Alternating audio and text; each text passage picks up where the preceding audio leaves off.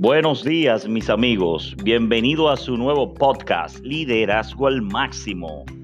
Eh, vamos a estar haciéndole entrega cada semana de temas de mucho interés para el mundo de los negocios, el mundo del trabajo en equipo, de la gamificación, de la gestión, del liderazgo en sí desde su base y eh, también estaremos entrevistando personalidades de mucho renombre en nuestros mercados, eh, quienes le llevarán la cotidianidad de decisiones, de toma de decisiones en sus organizaciones, cómo han afrontado diversas situaciones eh, en su vida personal y laboral. Sé que lo van a disfrutar bastante.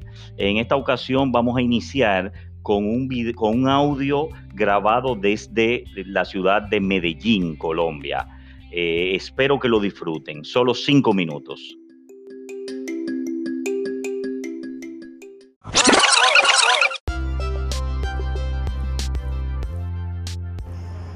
Buenos días mis amigos.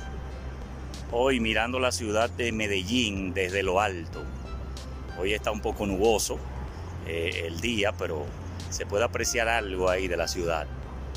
Y quise pasar por aquí como siempre para tocar algún punto, y es el de no esperar la muerte para vivir la vida. Que, que en estos días he estado escuchando mucho sobre la muerte de Kobe Bryant. A mí me chocó bastante porque soy muy seguidor eh, tanto de la NBA como de figuras eh, del nivel de Kobe Bryant que eh, aparte de ser excelentes jugadores, líderes en su equipo, también pasaron a ser líderes de la ciudad, líderes mundiales, o sea que dejaron un legado. eso pone a pensar a uno, cómo quisiera uno que lo recuerden generará uno el impacto que generó una figura como Kobe Bryant cuando uno le toque la hora de morir. Pero la realidad es que hay muchas personas que esperan estar muriendo para tratar de vivir la vida, para comenzar a percibir que le faltan muchas cosas por hacer. Sin embargo, eh, eh, la vida, si no se trata como un camino a buscar y a conseguir los sueños que uno se plantee, como que no tiene sentido la vida. Vivir una vida simple desde el punto de vista de las cavernas, unas cavernas modernas hoy en día.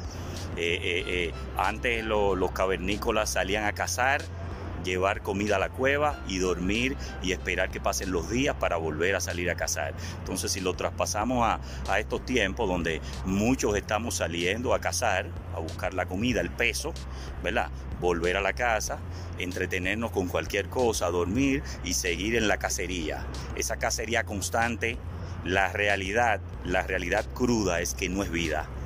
Eh, eh, se oye fuerte, pero eso no es vida. Una vida básica no es vida. Si tú no eres capaz de vivir tus sueños, de luchar por conseguir dejar un legado, eh, no tienes derecho a estar vivo. La verdad es que debes pensar en dejarle ese espacio, ese espacio geográfico, a alguien que, en su mente tenga el luchar por algo más, el mostrar algo en el mundo. Porque si no lo estamos ocupando y vamos a vivir una vida de 70, 80 años y nos morimos y pasamos desapercibidos, como la mayoría. Murió COVID, después de COVID han muerto muchas personas.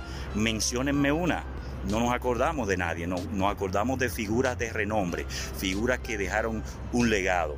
Entonces, vivamos nuestra vida vivos, no la vivamos cuando ya no hay posibilidad porque nos estamos muriendo. Eh, eh, pero eso también, también aplica para personas cercanas. Muchas veces no la valoramos mientras la tenemos cerca, pero cuando sentimos ese, ese diagnóstico de poder morir eh, eh, en corto tiempo, entonces comenzamos a pensar lo que dejamos de hacer con esa persona. ¿Por qué no hicimos? ¿Por qué no hicimos? Dios, dame una oportunidad más para yo mostrar que la quiero o que lo quiero y, y estar un poquito más cerca. O sea, que eso significa si el dolor es tan grande porque nos hemos alejado demasiado. O sea, que vivamos la vida en vida. No esperemos para vivirla en un cementerio, como que no, no tiene sentido vivir la vida en un cementerio. En un cementerio ya no queda nada. En un cementerio queda un cuerpo inerte, como dice un gran amigo mío. O sea que ahí ya no queda nada. Si no lo hiciste en vida, en el corazón y tu cabeza, tu pensamiento, llevarás todo lo que pudiste haber hecho. Y, y eso te va a martillar toda la vida. O sea que mis amigos, comenzamos a, comencemos a vivir la vida, vivan sus sueños, viajen, disfruten, sean felices. Miren, eh, ayer una persona me llamó para que ustedes vean lo que es eh, no solo no vivir su vida, sino tratar de, de, de crear políticas para la vida de otro, tratar de crear esquemas para la vida de otro. Alguien me escribió ayer y me decía, wow, tú estás por Colombia, pero tú hace como tres meses que viajaste también, pero tú quieres pasártela viajando, entonces, eh, ¿dónde está escrito que no se puede viajar en tres meses, en dos, en uno? O sea, eso simplemente queda en nuestra cabeza de que si fui en alguna oportunidad, ya yo debería esperar mucho tiempo para volver a hacer un viaje. No, la vida es una sola. O sea, que hagan todos los viajes que ustedes puedan y conozcan todos los lugares.